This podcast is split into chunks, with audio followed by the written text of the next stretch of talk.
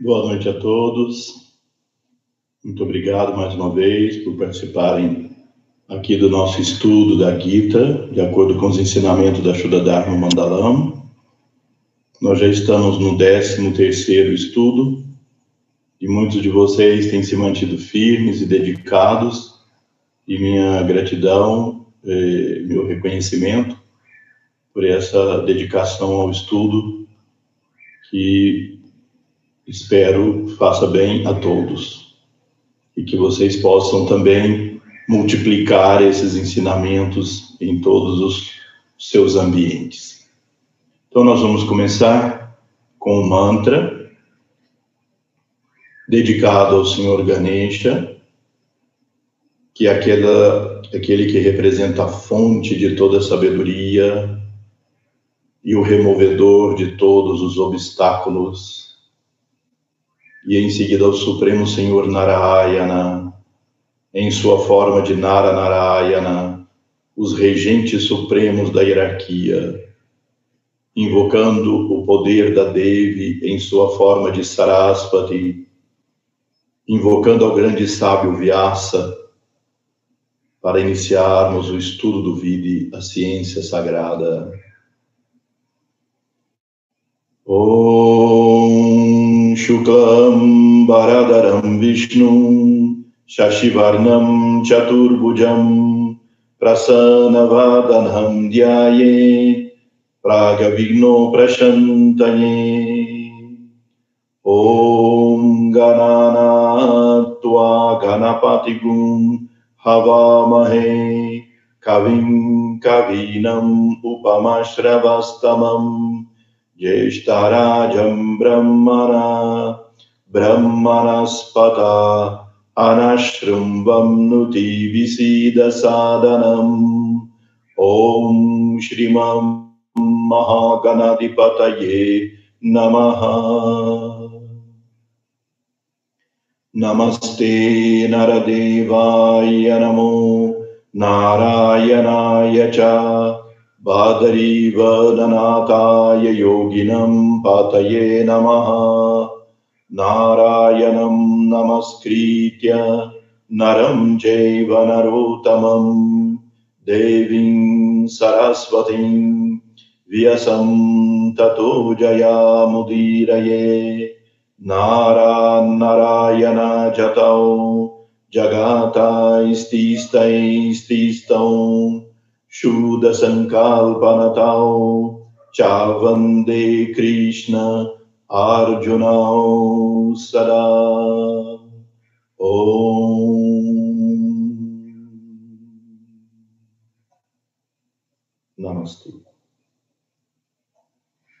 Então, nós, na última reunião, terminamos nos versos da Gita, do capítulo 2, Nara Narayana Dharma Gita, que tratam sobre o tríplice fogo.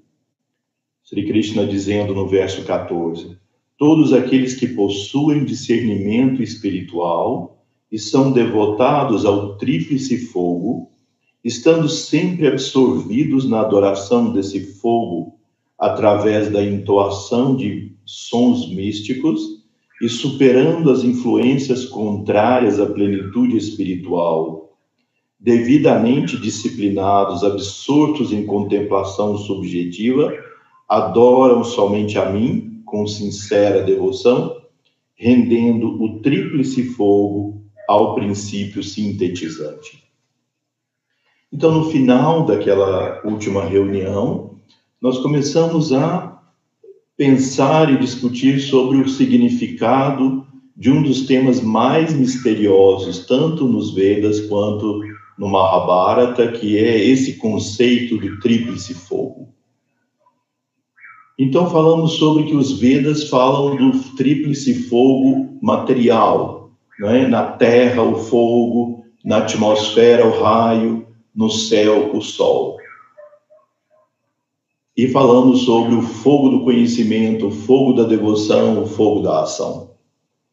Mas há um sentido muito profundo em que entrelaça toda a cultura védica, que é o conceito de um modelo de entendimento do cosmos que se aplica a todos os indivíduos, a cada molécula, a cada átomo, a cada partícula, a cada galáxia, a cada ser inferior ou superior em todos os níveis. Que é o conceito de que o universo se forma por um poder transcendente que se manifesta por uma energia neutra, e essa energia neutra se bifurca em duas outras energias. Uma quente, expansiva, simbolicamente solar, que queima, que produz combustão, a energia quente, e, por outro lado, uma outra polaridade, que é a energia fria, lunar, de atração. Esse modelo se aplica em a tudo. E vejam que é um modelo do, do, do conceito de polaridades. Ele está muito bem expresso no ponto de vista do Tantra sobre a vida, sobre a existência do cosmos, sobre a filosofia. O um transcendente se manifesta como uma energia neutra que se polariza depois com essas duas formas de energia. Então vocês veem, por exemplo, isso no cosmos. É dito que os planetas surgiram por uma explosão parcial do Sol. Uma parte do Sol explodiu, jogou uma massa de gases para o espaço. Então, essa é a força explosiva, quente, que expulsa as coisas do centro, uma energia centrífuga. E aí, essa massa de gases se afastando do Sol, foi perdendo a potência da força explosiva e a força gravitacional, que é a mais misteriosa de todas as forças da natureza. A força elétrica, que é essa outra quente, ela é muito bem conhecida já da ciência, né? Um elétron salta de uma camada para outra, libera energia. A combustão do carro mas a energia ou a força gravitacional ainda não se sabe, ela é o limite da ciência atual. Não se sabe como ela é gerada e muito menos como conquistá-la. Geralmente se conquista através da outra força propulsiva. Assim, por exemplo, um carro se mover, e vencer a força gravitacional, é preciso que algo, algo exploda lá dentro para gerar uma energia quente que é impulsiva. Um avião, um foguete, para alçar voo, necessita vencer essa força gravitacional, que é uma força fria. Se você analisa o Veda, no início mais antigo dos textos escritos, ele se refere a três deuses. Não há referência direta no início a Narayana, não há referência direta a Shiva, a Brahma, há referência a três deuses: Aditya, que é representado pelo Sol, Soma, que é representado pela Lua, e Vayu, que é representado pelo vento. Quem lê superficialmente o Rig Veda entende simplesmente uma adoração a esses elementos da natureza. Mas, de fato, a, eh, vamos começar por Vayu. Vayu é o resultado ou a origem dos outros dois. Aditya, o sol, simboliza essa força explosiva, quente, de combustão, a força gerada dentro do nosso organismo que produz calor, que queima combustível e gera energia.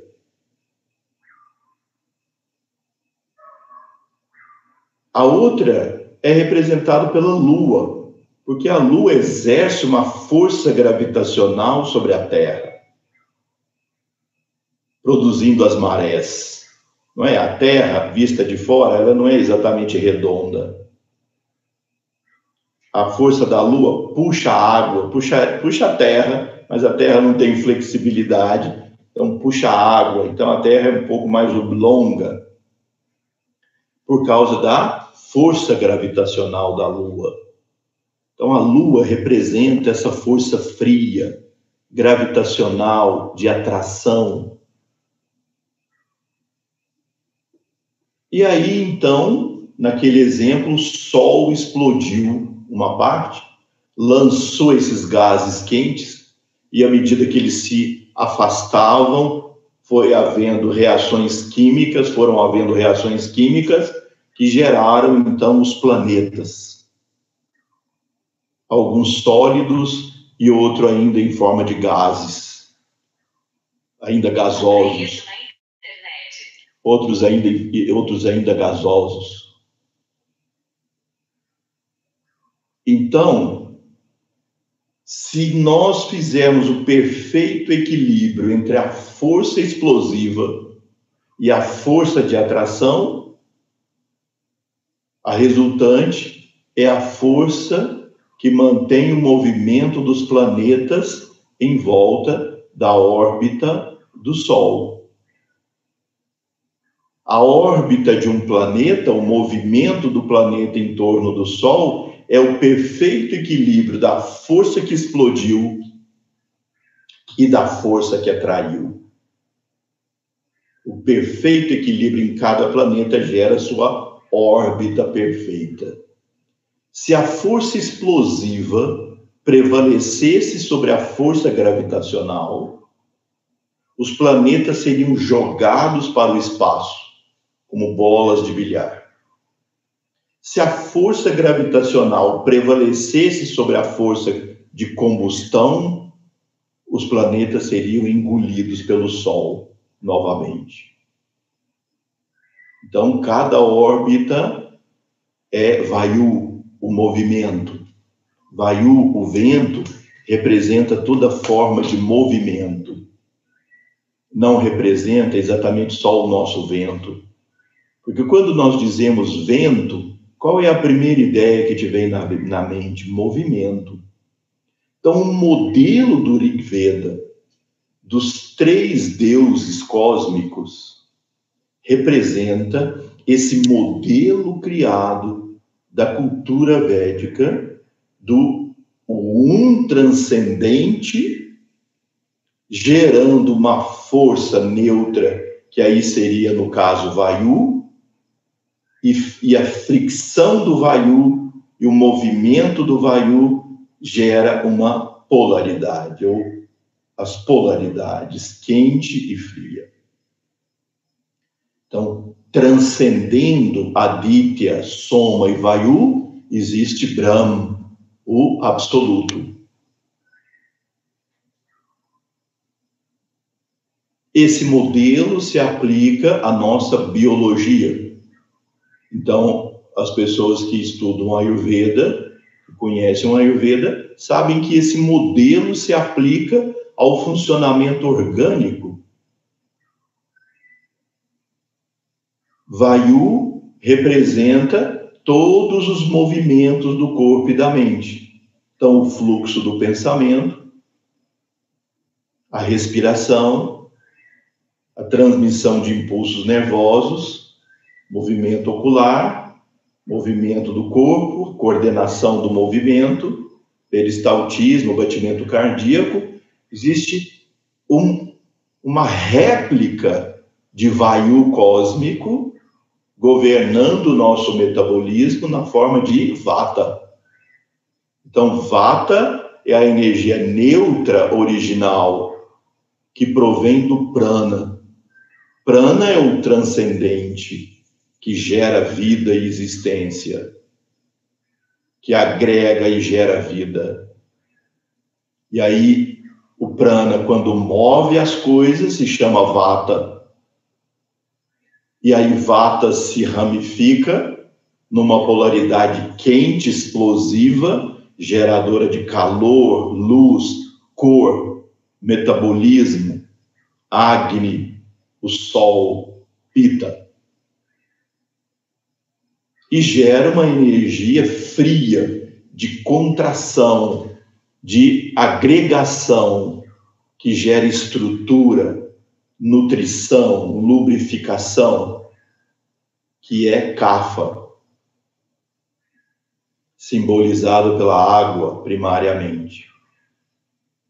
Então, o vento simboliza Vata, o fogo simboliza Pita e a água simboliza Kapha. Ou seja, o modelo cosmo se, cósmico se aplica à nossa biologia. Do ponto de vista mental e espiritual, a energia do movimento é simbolizada pelo prana.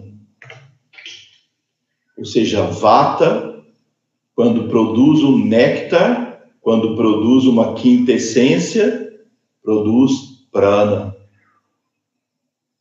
Aditya, o sol ou pita, produz tejas, o brilho da nossa inteligência espiritual e a lua, ou soma, produz odias.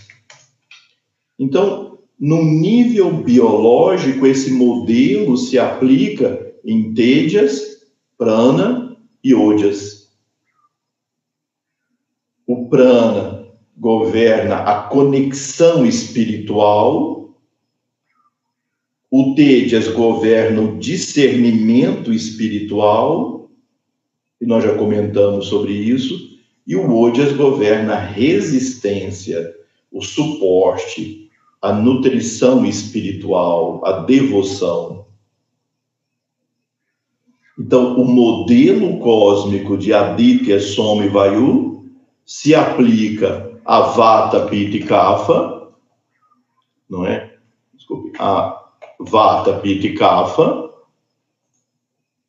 do ponto de vista biológico e se aplica a prana, tejas e odias.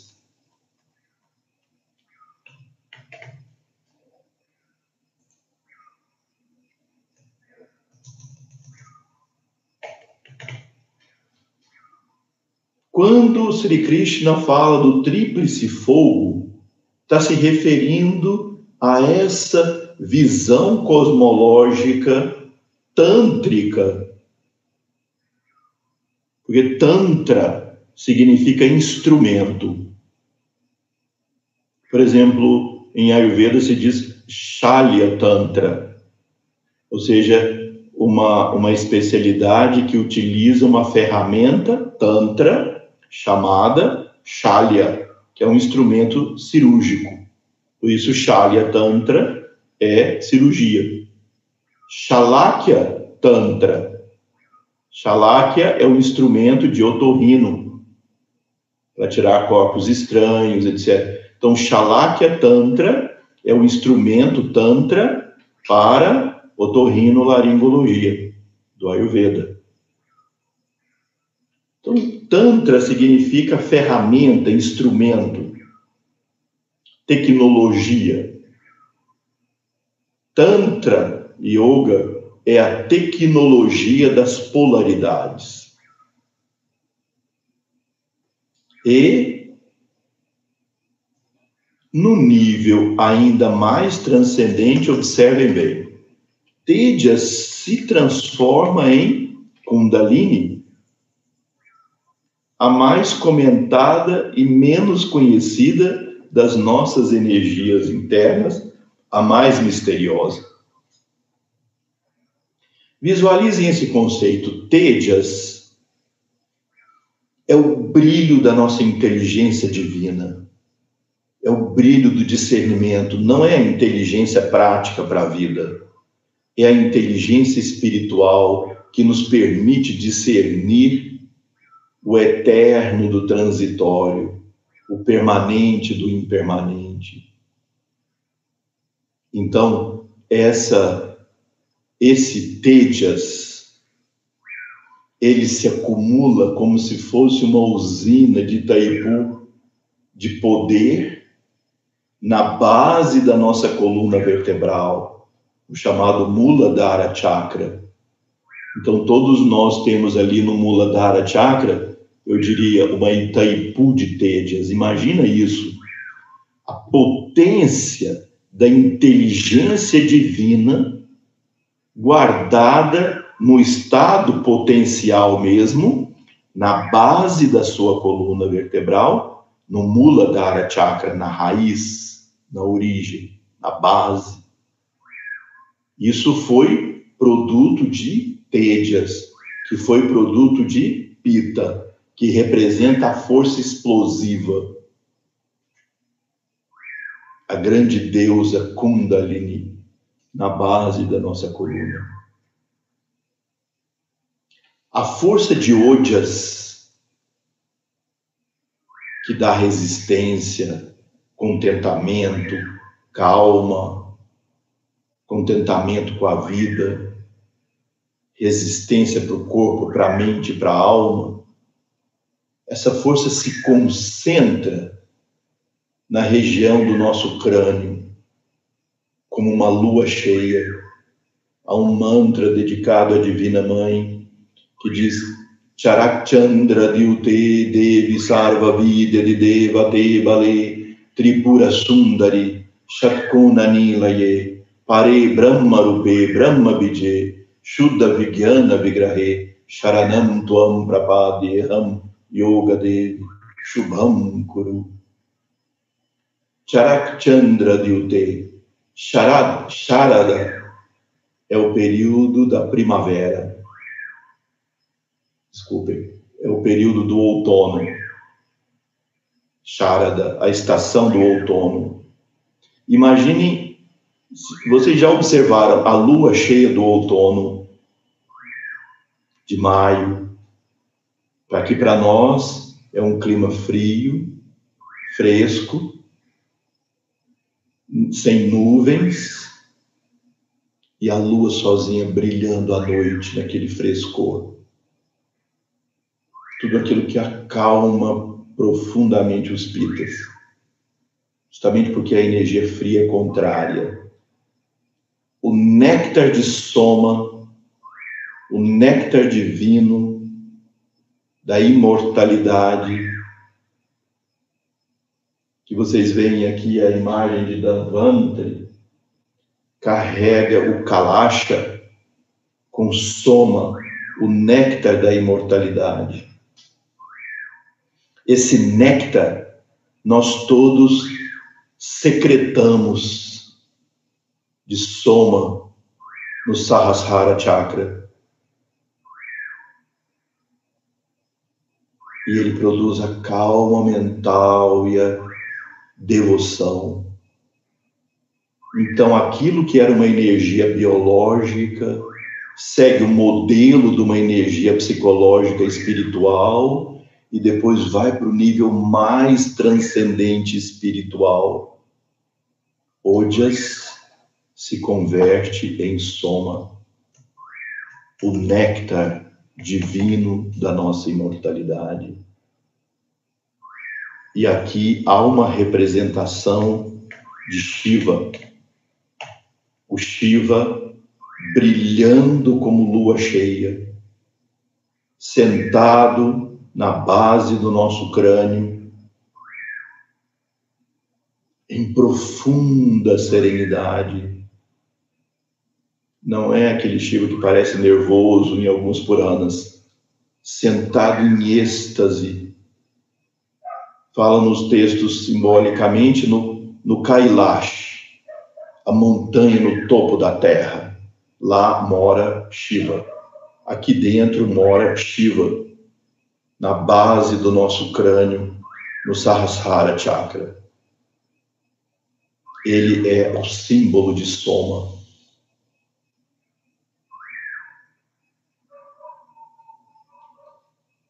Então, vocês veem que no nível biológico, quando Pita e Kapha se equilibram, Vata surge no seu esplendor, promovendo a homeostasia do corpo. Pita, a energia que queima, a energia que produz é, catabolismo, calor. E Kapha, a energia fria que produz estrutura. Anabolismo e catabolismo, quando eles se equilibram, promove a perfeita homeostasia do organismo. Então, a ideia é o transcendente origina uma energia neutra. A energia neutra manifesta polaridades parecem opostas, mas são complementares totalmente. Quando essas energias, polaridades, se unem novamente na energia neutra original, isso te leva a um estado de perfeita harmonia. Então, a harmonia de Pita e Kapha promove o bom funcionamento de Vata. A, a harmonia de Tejas e Ojas produz o perfeito funcionamento do Prana. E quando Kundalini e Soma se unem nós temos o samadhi, nós temos o êxtase divino, a percepção direta da verdade. Então, nós retornamos à origem neutra. Soma e Kundalini se fundem em cada um dos nossos chakras, até produzir o Nirvikalpa Samadhi no Sahasrara Chakra, produzindo a fusão Laya suprema de Kundalini Soma. E nós entramos no supremo êxtase. Mas quando Kundalini e Soma se fundem ou produzem Laya em cada um dos chakras, isso vai promover o êxtase dentro daquele elemento. Quando Kundalini e Soma se unem no, no, no Chakra, nós temos a percepção da função cósmica do elemento Terra, ou seja, nós compreendemos instantaneamente a estrutura cósmica dos planos, dos mundos, todos instantaneamente. Quando nós alcançamos o Samadhi no Swadhisthana Chakra, nós percebemos que aí o Samadhi é a fusão de Kundalini com Soma, nós percebemos o fluxo da vida cósmica, a água cósmica. O, o Espírito de Deus pairava sobre as águas. Quais águas são essas? As águas cósmicas ou a vida cósmica o fluxo da vida cósmica. Quando o Samadhi se dá no Manipura Chakra, o yogi tem compreensão do elemento fogo cósmico, seja, a energia cósmica que move todas as coisas. Quando acontece no Anahata Chakra, o yogi tem a consciência plena do amor divino, se funde no amor divino e retorna depois para sua consciência individual, pleno desse amor divino.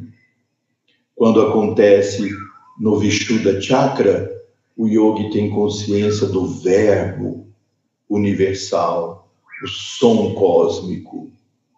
o pranava, o som cósmico, vibrando em todas as coisas.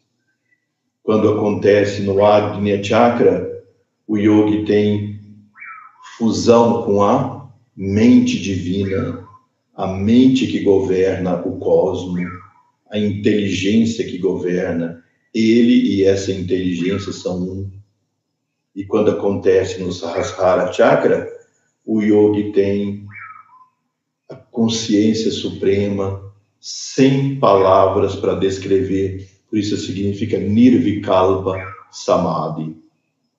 Então, eu estou dizendo tudo isso para vocês para se entender o que é o tríplice fogo.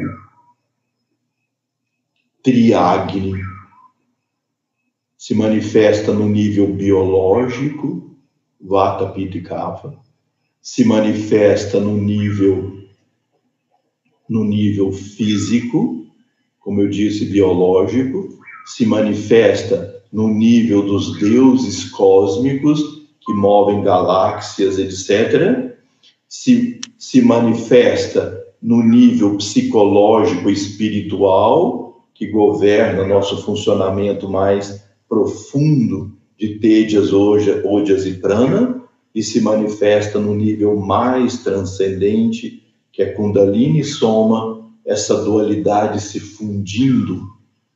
Por isso, desde um passado, mas que isso se incrementou nos últimos séculos, o, o, o Tantra foi confundido com alguma prática sexual. Porque como é que se poderia explicar esse tema tão profundo e transcendente com essa linguagem mais tecnológica atual, fica mais simples de se entender, não é? Astronômica, astrofísica, molecular, fica mais fácil entender. Biológica, metabólica, nos facilita. Então, no passado, isso era simbolizado pela forma masculina de Shiva e pela forma feminina de Kundalini, o Shakti, Shiva Shakti. E a, e a fusão deles em cada chakra era representada por Maituna, o ato sexual da fusão das polaridades. Mas em nenhum momento o Tantra original tem qualquer relação com a prática sexual. Isso foram coisas que foram surgindo na Idade Média na Índia e que depois eh, fez muito sucesso aqui no mundo ocidental. Mas o Tantra, originalmente, é a tecnologia das polaridades internas. E isso é o que significa a adoração ao tríplice fogo o reconhecimento das polaridades. Vocês que praticam yoga conhecem também o conceito das polaridades no nível de Pita representando Pingala, um modelo interno do nosso Pranamaya Kosha, ou corpo energético. Kapha representado por Ida, e Sushumna representando a força de Vata ou a força neutra. Sushumna no canal central, partindo do Muladhara Chakra, indo até o Sahasrara Chakra. Dentro desse mesmo canal, sobe posteriormente Kundalini mas num nível comum da nossa prática, nós estamos falando do fluxo de prana, não Kundalini. Há muita confusão sobre isso. Kundalini está num nível, numa escala inferior, ou seja, o prana fluindo pelo Sushumna está num nível muito inferior em relação à poderosíssima energia de Kundalini Soma em nós. Então, Do Muladhara Chakra sai o canal central que une até o Sahasrara, fazendo um movimento em espiral, terminando nas narinas e depois indo para os hemisférios cerebrais através do Agnya Chakra. Aí nós temos Ida e Pingala. E esses três reproduzem o conceito do tríplice fogo.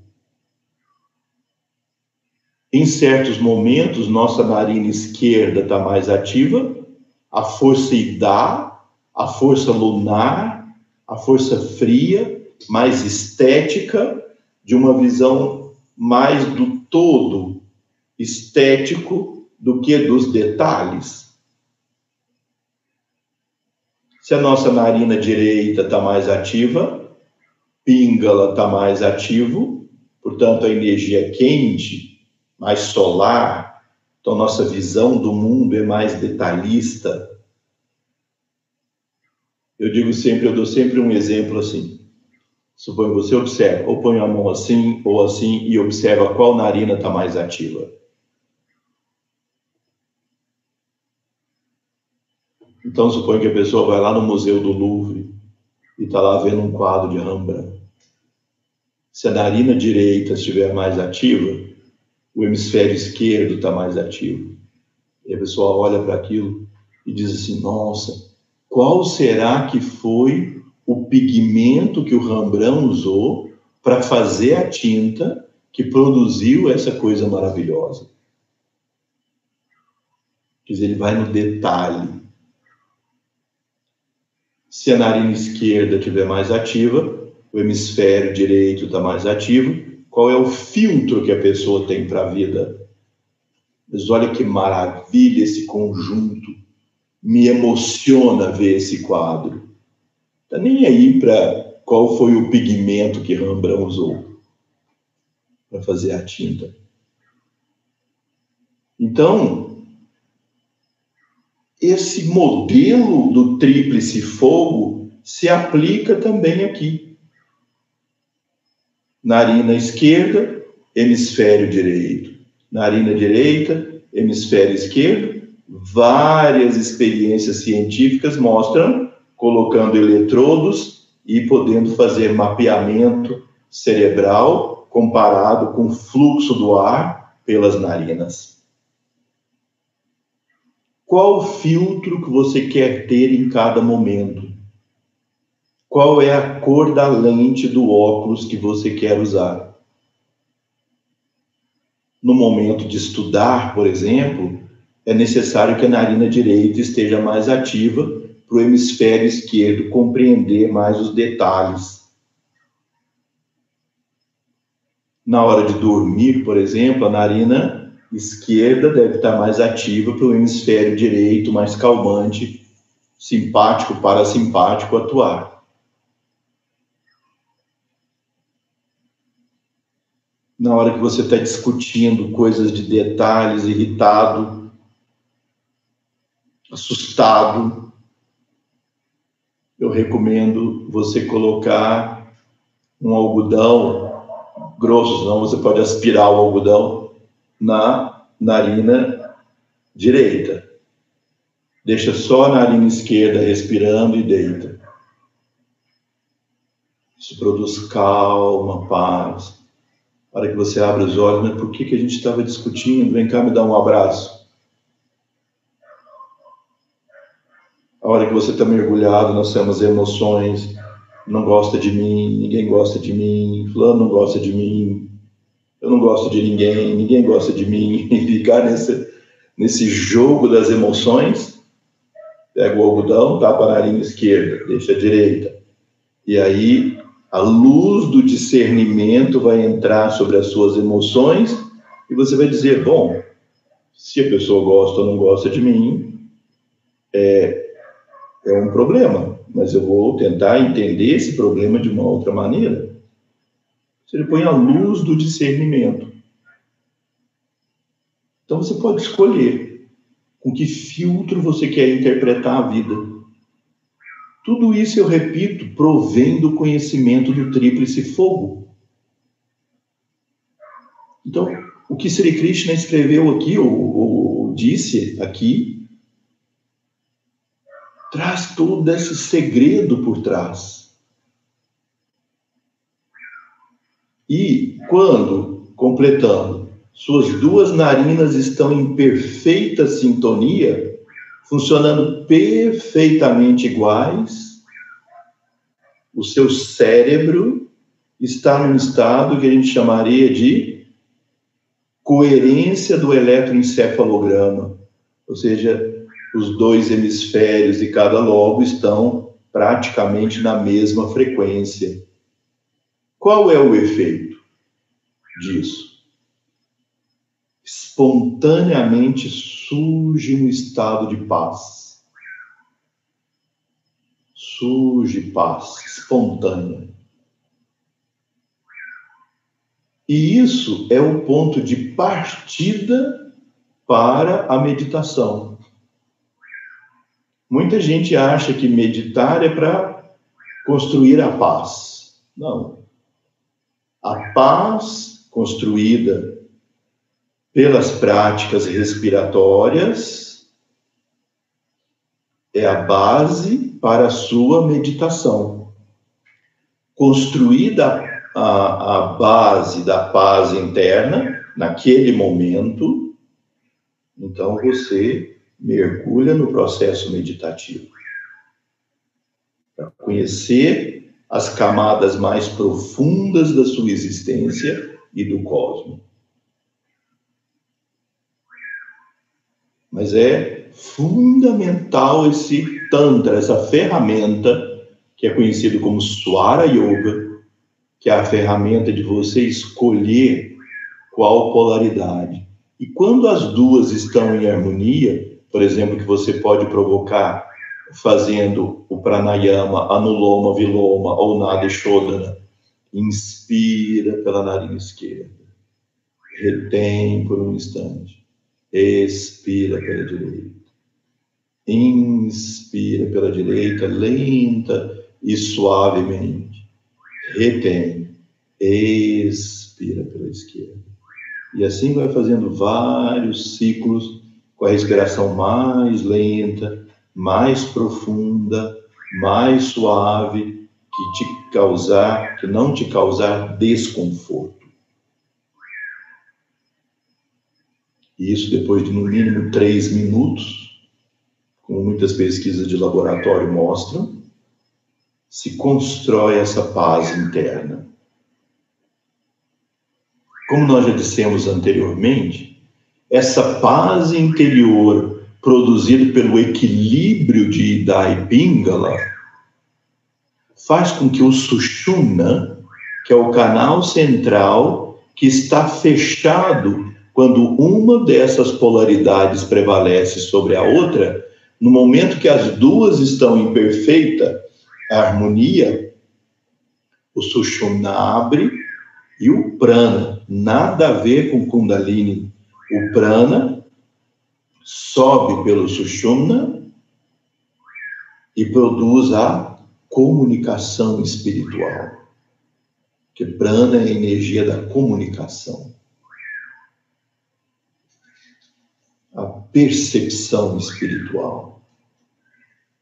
Então, a prática prévia para se chegar a dhyana ou meditação é nada shodana ou o equilíbrio dos nadis. E dai pingala com sushumna. É o mesmo princípio das polaridades se fundirem na energia central. Como também nós já comentamos, quando nós conseguimos construir nosso estado interno de paz, essa paz nos traz naturalmente a felicidade. A pessoa que está em paz, ela é naturalmente feliz. E a pessoa que é naturalmente feliz, ela é naturalmente bondosa. Você percebe que quando você está feliz, você agrega. Você está feliz, você chega perto das pessoas, vamos tomar um café, vamos conversar, você agrega.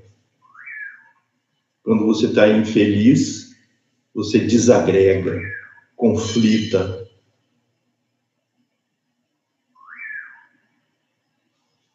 Não é? Então, construir a paz individual para que isso gere bondade, para que, ou seja, para que isso gere felicidade, para que isso gere bondade. Não exclui o viver nossas crises, não exclui o lidar com a nossa negatividade, não exclui reconhecer nossos defeitos e incapacidades no momento, mas nos dá lucidez para nós lidarmos com isso da maneira mais objetiva e mais eficaz. Nós construímos um espaço sagrado na mente abrindo espaço entre os pensamentos. Todos nós, falando sobre isso, deveríamos ter um espaço sagrado na nossa casa. Devemos ter um espaço da sua casa, do seu lugar, que seja considerado um espaço sagrado. Também a casa toda é sagrada. Mas você deveria ter um espaço sagrado coloca ali, por exemplo, pode ser em qualquer canto da casa, não precisa ser um cômodo especial, coloca ali um tapete, tapetinho, um, um espaço, você delimitou o espaço. Se você for devocional, coloca ali um altar, coloca ali uma lamparina de gui, o um incenso, alguma imagem divina que você tenha devoção, o que te trouxer o impacto psicológico do sagrado. Todas as vezes que você passar perto desse lugar, encare o lugar com reverência, com profunda reverência. Quando entrar nesse espaço, tire o sapato, lave as mãos antes, como símbolo de purificação para entrar no espaço sagrado. Entra com devoção, entra com reverência. Cada um pode encontrar na sala, na cozinha, no quarto, onde for. Na Índia é muito mais fácil você encontrar esse espaço na cozinha da casa das pessoas do que no quarto. Porque o quarto tem muita energia do sono, tem muita energia de tamas, de dormir. Então, muitas vezes, quando a pessoa medita no quarto, ela dorme. Mas o melhor espaço é o que você tenha minimamente alguma privacidade e silêncio. Constrói ali seu espaço sagrado. Entra nele com reverência todos os dias e executa seu sadhana. Vocês veem já um sadhana simples do pranayama. Quando me perguntam do ponto de vista médico ayurvédico, me diga uma ferramenta do yoga para tratar problemas psicológicos que o Ayurveda utiliza. Eu diria para vocês que a principal ferramenta da yoga terapia psicológica, yoga chikitsa psicológico, é o pranayama. E o pranayama tem outras dimensões que não simplesmente o controle respiratório.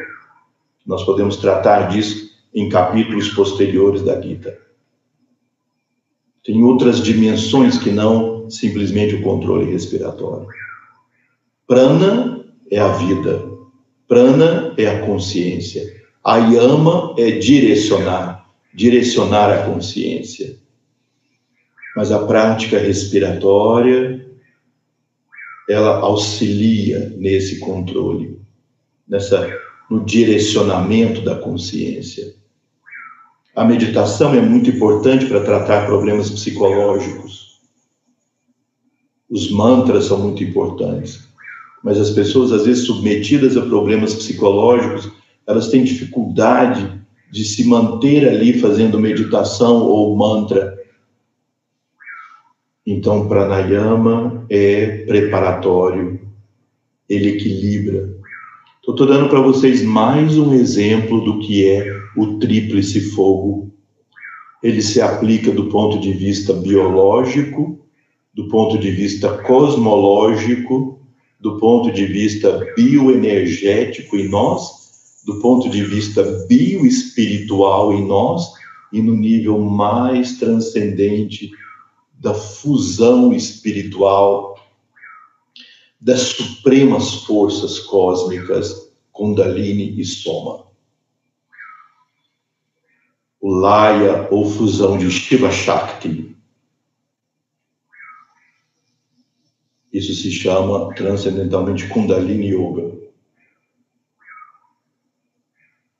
Popularmente, Kundalini Yoga é uma prática ligada ao movimento do prana, mas aqui Kundalini Yoga tem um sentido muito específico que é essa fusão de Soma e Kundalini em cada chakra. É claro que esse nível é uma prática avançada para os yogis. Isso exige toda uma preparação. Aqui os mantras, os pranayamas, os, o japa dos mantras leva a pessoa a esse nível de práticas no momento em que ele está amadurecido para elas. Então, é isso que é o esse é o segredo do conceito do tríplice fogo. Então, vamos agora reler sob a luz desse conceito. Todos aqueles que possuem discernimento espiritual e são devotos ao tríplice fogo, nós somos devotos a essas energias em nós e no universo. Estando sempre absorvidos na adoração desse fogo, através da entoação de sons místicos, ou seja, a melhor forma de equilibrar esses, essas energias, essas polaridades dentro de nós, é o japa contínuo do mantra. Eu falei do pranayama como uma prática preparatória. Mas a base do sadhana espiritual, daqueles que querem atingir o caminho direto da autorrealização, é japa dhyana. Repetição dos mantras, que isso leva ao estado meditativo. Meditação não é em si uma técnica. Meditação é um estado que o japa nos conduz de comunhão espiritual, comunhão divina, comunhão com o ser. E superando as influências contrárias à plenitude espiritual, ou seja, aqui o Senhor nos ensina que não basta você fazer seu sadhana. É preciso também que quando você se voltar para o mundo, que você procure superar as influências que são obstáculos para a sua iluminação. Procure fazer um inventário interno seu. O que que na sua vida é obstáculo para a sua iluminação? Quando aqui no Ashram, todos os meses as pessoas vêm para fazer os programas de Panchakarma. Mas o nosso programa de Panchakarma, ele também adota a dimensão Divya Chikitsa, o tratamento divino então, além das terapias físicas próprias do programa de Panchakarma, tem um dia em que nós fazemos o Mahayagna, ou a cerimônia do fogo, para todos os as pessoas aqui fazendo o programa. Então eu peço a elas que escolham ou reconheçam qual é o aspecto negativo no seu interior que você considera que seja seu maior obstáculo para a sua felicidade, para a sua iluminação, para a sua prosperidade no sentido mais amplo da palavra, espiritual e material. Qual é o aspecto negativo seu? Então, esse aspecto você o visualiza, o reconhece, e durante a cerimônia, cada vez que nós dissemos Swaha, nós dizemos eu te ofereço a divindade através do Agni, do fogo. E aí em seguida nós dizemos: Isso agora é seu, já não é mais nosso. Produz uma desidentificação com a nossa negatividade, que permite trabalhar com ela de maneira mais positiva, clara e precisa. Quando nós estamos identificados não é possível resolvê-las. Nós consideramos como parte de nós mesmos. Como eu vou extirpar uma parte de mim mesmo? Porque isso é minha defesa. Não é, não é assim que nós dizemos? Ah, mas se eu não for assim, essas pessoas tomam conta de mim, se eu não fizer isso, eu vou ser prejudicado. Então, a mente nos faz ver a nossa negatividade como uma autodefesa. O ciúme, a mágoa, o rancor, a separatividade, toda a nossa negatividade. Então, cada dia nós podemos identificar esse padrão negativo nosso e no nosso sadhana oferecê-lo. Mas na nossa vida diária, procurar superar, transcender, se libertar daquele aspecto, para que você possa, de fato, conseguir uma evolução efetiva e não somente almejar a evolução a vida toda. Devidamente disciplinados, então a necessidade de tapas, disciplina, austeridade, autodisciplina, trabalho sobre os nossos desejos, emoções e pensamentos e condicionamentos. Nós precisamos fazer um, internamente um coach de nós mesmos, melhorando o nosso uso do tempo, melhorando o uso da nossa energia,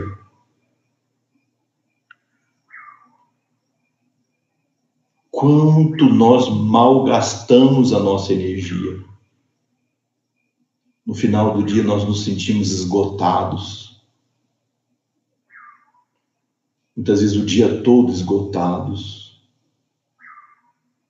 Assim como nós fazemos com o nosso dinheiro, que precisa ser administrado corretamente, para nós termos poupança e pagar as nossas contas, Assim nós precisamos fazer com a nossa energia vital, com prana, tejas e ojas. Onde você está gastando mal sua energia? Falar demais, dormir mal, ansiedade, pensamentos repetitivos, preocupações, se alimentar mal, não ter lazer adequado, não ter prazer pela vida. Isso consome a nossa vitalidade.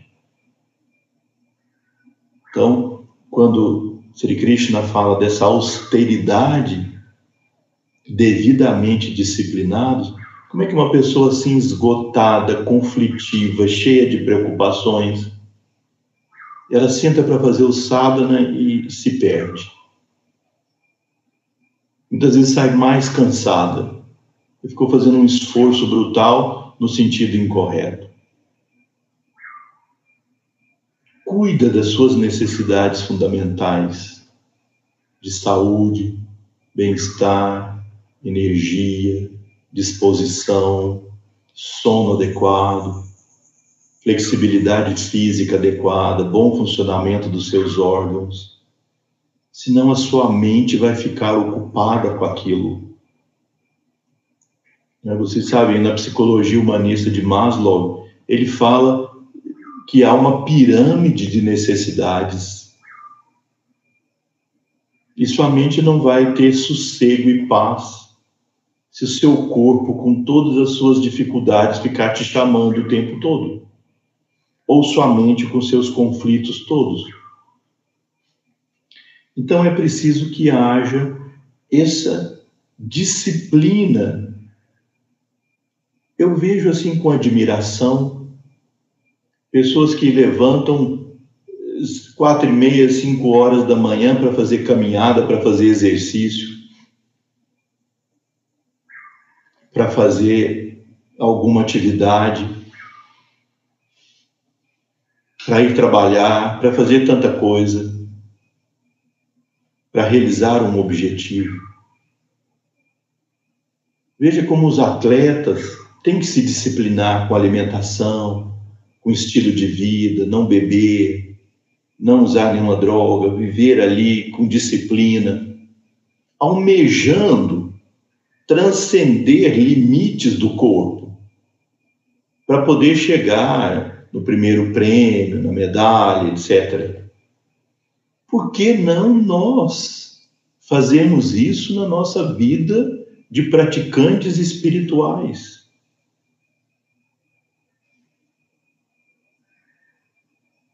Nós temos que ter uma disciplina igual ou maior que a dessas pessoas. Sem feriado, sem descanso, porque a própria prática é o descanso. No sentido, quando eu digo sem descanso, é sem deixar de fazer. Não basta admirar essas pessoas que fazem isso. Trazer isso para a nossa vida, fazer nosso sábado. A indolência, a preguiça, a procrastinação, o encontrar constante justificativa para os engodos da nossa mente.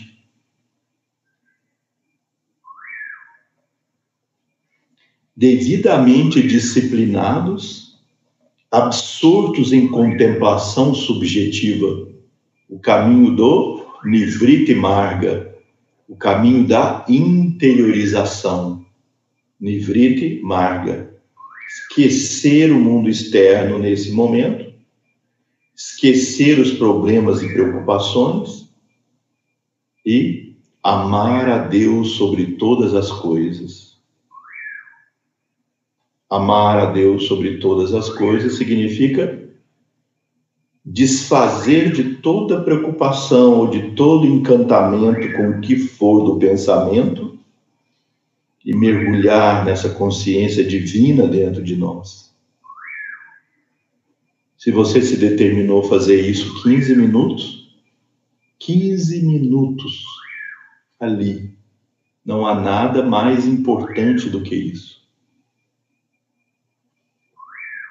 Adoram somente a mim com sincera devoção, relembrando que esse mim se refere ao Atma, ao ser puro, não à personalidade de Sri Krishna no entendimento da visão que os mestres da Sura Dharma nos trazem, assim como os mestres do Vedanta e, e outros. Rendendo o tríplice fogo ao princípio sintetizante. Então, vocês estão lembrados que eu disse? O transcendente se manifesta como uma energia neutra e o neutro se divide em polaridade positiva e negativa, expansiva e de contração. Assim, então, existem quatro processos aí. Nós adoramos o tríplice fogo e reconhecemos que atrás e por trás do tríplice fogo existe o princípio sintetizante, que é a divindade suprema, o Paramatma, a consciência cósmica, a consciência omnipenetrante no universo, o oceano de consciência e verdade. Desse oceano emana energia neutra e dela se bifurca a polaridade positiva e negativa e o universo se move. E a consciência quer retornar à sua origem cósmica. A matéria evolui se multiplicando. A consciência evolui retornando para a unidade. Entende? A matéria vai se tornando cada vez mais complexa. De um ser unicelular, a vida material vai se sofisticando e formando órgãos, sistemas e, e tecidos e estruturas cada vez mais sofisticadas. Então a matéria se, se manifesta em multiplicidade, mas a consciência evolui retornando para a unidade. E a multiplicidade da matéria se torna equipamento cada vez mais propício para expressar essa evolução da consciência. Por exemplo, no nível dos anfíbios, das aves, dos répteis, dos mamíferos, vai havendo uma complexidade cada vez maior estrutural para manifestar uma consciência cada vez mais próxima da unidade. Então, a evolução da consciência se dá fundindo as polaridades no um e depois transcendendo esse neutro para o que está além, que é o que está aqui. Rendendo o tríplice fogo ao princípio sintetizante. Entenderam esses versos? Eles são profundamente misteriosos, mas agora me parece que eles se tornam mais claros assim. Eu sou sua luz de iniciação. Nós vamos ver nos próximos capítulos da Gita que o que é de fato uma iniciação. Muita gente confunde iniciação com ritual de passagem. Rituais de passagem recebem outros nomes. Recebe o nome em sânscrito de samskaras ou samskaras, ou traduzidos como sacramentos, que são os rituais de passagem para aumentar a potência das nossas energias internas, para aumentar a potência de odias, de tédias e de prana. Então, rituais de passagem são fundamentais nesse caminho. Seria necessário e interessante que nós tivéssemos uma reunião, e que teremos, para comentar a importância desses samskaras e como trazê-los para os nossos dias atuais, à luz dos ensinamentos dos mestres. Os samskaras são basicamente três: o do nascimento, para aumentar a potência da alma que vai encarnar naquele corpo, o sacramento do casamento, para aumentar a potência das bídias, o óvulo espermatozoide, no sentido da união do casal e também da procriação, para trazer almas mais evoluídas para esse mundo, para facilitar o processo evolutivo, e o sacramento do, da morte. Cada um desses sacramentos é dividido numa infinidade de sacramentos menores que compõem aquele sacramento. Por exemplo, o casal, quando quer ter filhos, deve fazer os sacramentos apropriados para fortalecer as bídias. No volume 2 do Sanatana Dharma Dípica da Shuddha Dharma Mandalam, e depois composto num livrinho separado, chamado Samskaras, os mestres nos dão as diretrizes. E isso na cultura védica da Índia é ainda extremamente seguido.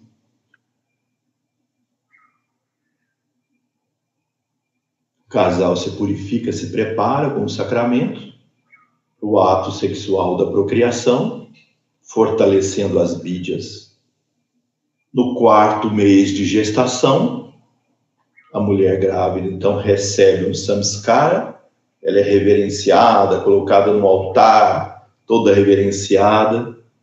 No sétimo mês, novamente outro sacramento, quando o bebê nasce, então o sacramento de dar o nome, quando o bebê come a primeira comida sólida, quando vai aprender o alfabeto, depois antes o Karna Vedana, que é colocar o brinquinho, depois o o, o, o sacramento do aprender o alfabeto.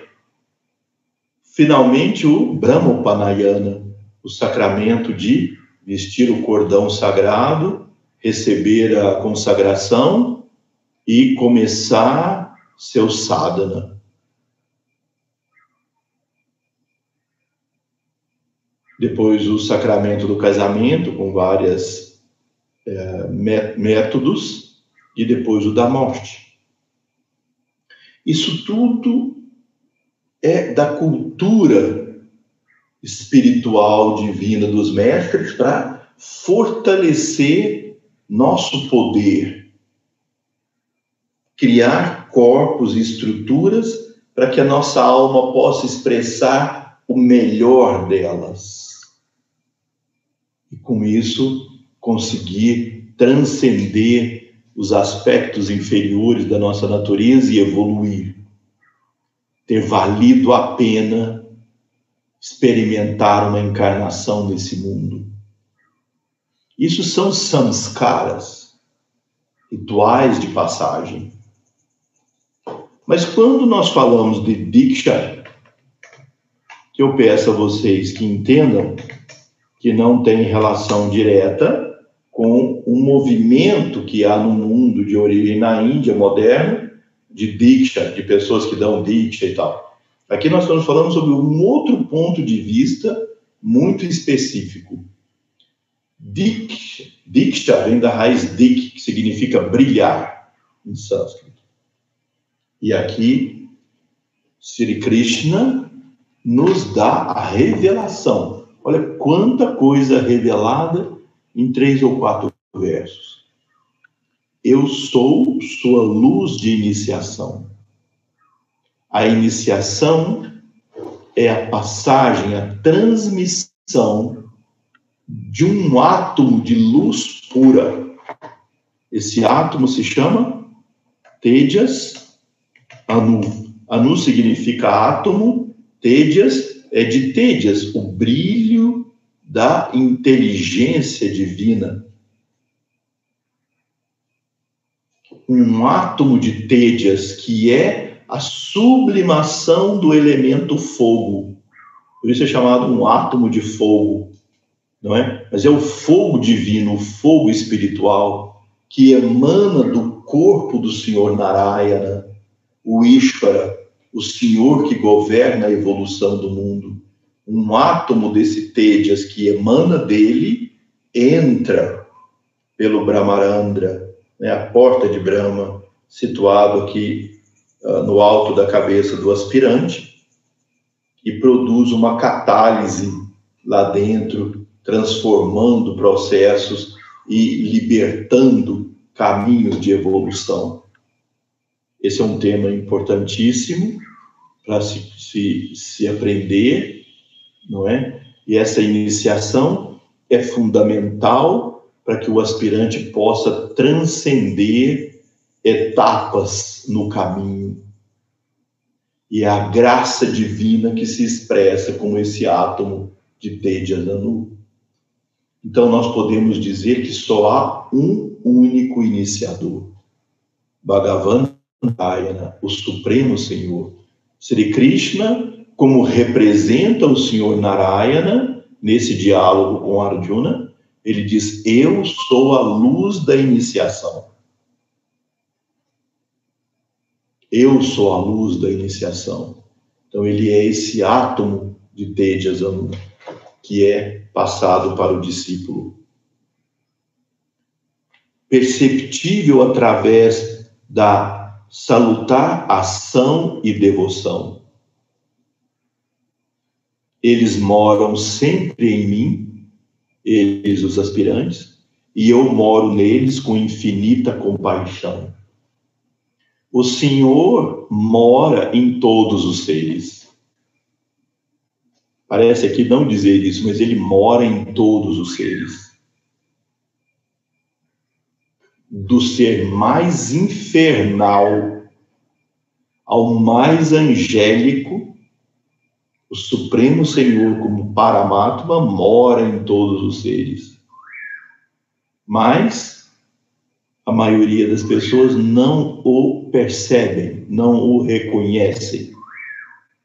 Então, aqui está se referindo aos yogis que têm consciência da presença divina dentro deles. Por isso ele diz: Eu moro neles com infinita compaixão. Na nossa reunião passada, nós falamos do mantra de Ramalinga Swami, Arut Perum Jyoti, Arut Perum Jyoti, Tani Perum Karunai, Arut Perum Jyoti, que é descrito em Tamil, o idioma misterioso do sul da Índia, lembram-se? Então, esse mantra fala de Karuna, essa força da compaixão divina.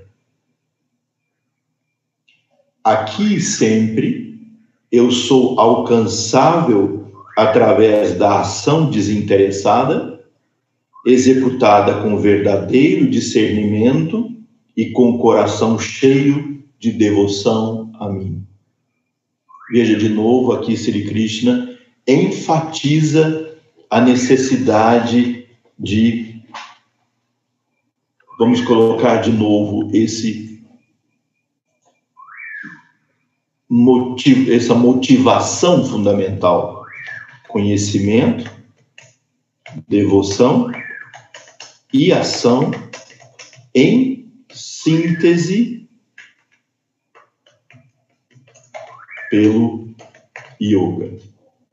Aqui não se refere ao yoga como uma técnica. Yoga aqui significa a síntese suprema do contato divino. Yoga é união, não é? Todo mundo traduz como união. Ou seja, yoga é sambanda, contato com o Supremo. E esse contato se faz pela união dos três caminhos: Jnana Yoga, Bhakti Yoga, Karma Yoga. Então, mais uma vez, Sri Krishna traz essa excelência que esse texto e os ensinamentos dele não são um ou esse texto não é um evangelho do Jnana Yoga não é um evangelho do Bhakti Yoga, não é um evangelho do Karma Yoga, é um evangelho da síntese de conhecimento, Jnana, devoção, Bhakti, ação, Karma. Né? Então, por isso, ele termina esse verso assim. Aqui sempre eu sou alcançável através da ação desinteressada, sem apego ao fruto da ação, executada com verdadeiro discernimento e com o coração cheio de devoção a mim. Esse mim, de novo, é o Paramatma, consciência cósmica. Desenvolver essa visão transcendente do yoga.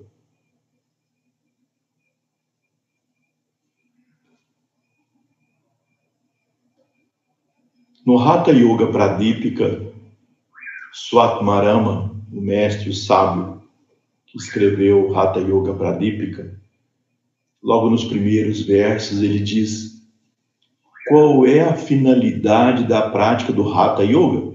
E esse é um livro eh, que é texto do Hatha Yoga. Qual é a finalidade do Hatha Yoga? Ele diz, ele mesmo eh, explica, preparar para o Raja Yoga. Muita gente confunde o Raja Yoga com o Yoga de Patanjali, o Ashtanga Yoga, o Yoga de oito partes. Em nenhum momento dos 156 versos do Yoga Sutra, Patanjali chamou aquela organização que ele fez do Yoga de Raja Yoga. Os que vieram depois é que chamaram de Raja, Raja no sentido de real, nobre, Conhecimento, devoção e ação em síntese pelo yoga deve ser chamado verdadeiramente de Raja Yoga. E para dizer da pureza desse Raja Yoga, é que ele é chamado Shuddha Raja Yoga, ou simplesmente Shuddha Yoga. O, o puro yoga, não é uma outra modalidade de yoga, é o puro yoga, Shuddha Yoga. Entenderam o sentido de Shuddha? Então é puramente o yoga. E o que é o yoga? A síntese suprema de conhecimento, devoção e ação.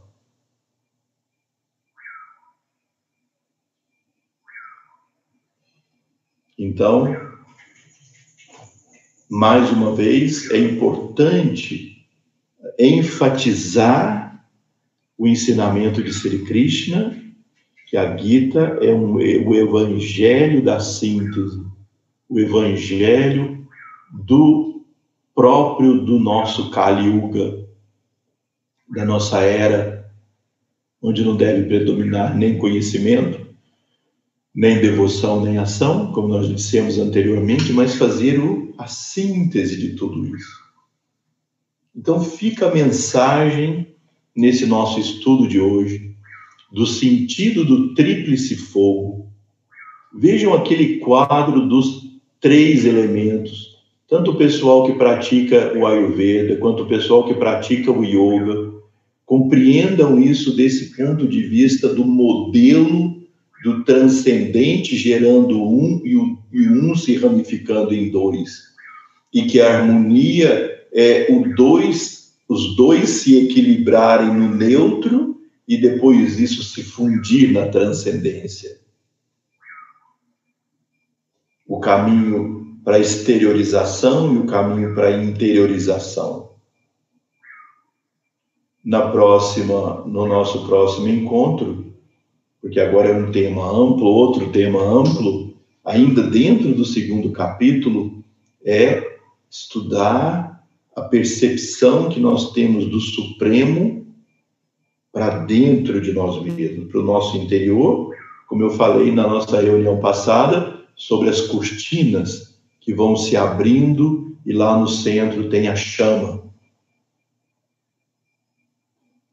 Então, eu gostaria de terminar essa nossa reunião de hoje pedindo permissão para vocês para convidá-los para participar de um grande congresso de Yoga e Ayurveda, o Congresso Internacional de Yoga e Ayurveda, que nós vamos realizar aqui no Brasil, mas online,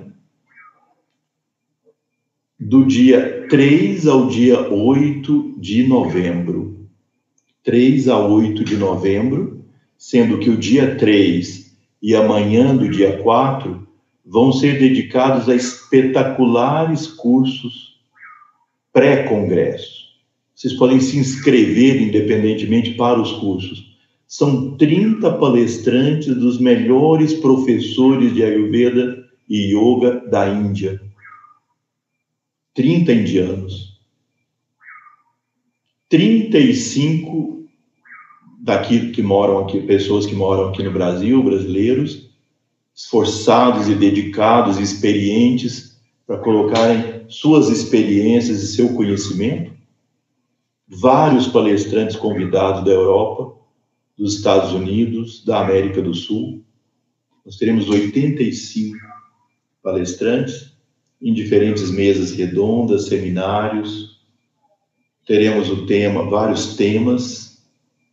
Isso já está colocado no site do Congresso, que eu vou colocar aqui para vocês, que é www.congresso mundial de Yoga Ayurveda.com. É, é, é só isso. Eu desculpe, mas eu não, me, eu, não me, eu não sei agora dizer se é .com.br ou só .com. Eu acho que é só .com. Vocês tentam lá um ou outro, vão ver lá a página do Congresso e se já quiserem fazer suas inscrições, vocês têm como participantes aqui dessa nosso, desse nosso estudo da Gita, vocês têm assim prioridade nessa participação, não é? E nós esperamos poder compartilhar com vocês esse evento que será o maior evento de Ayurveda de yoga. Já houveram grandes eventos no, no, na América toda, mas de Ayurveda com yoga é o maior evento da América Latina.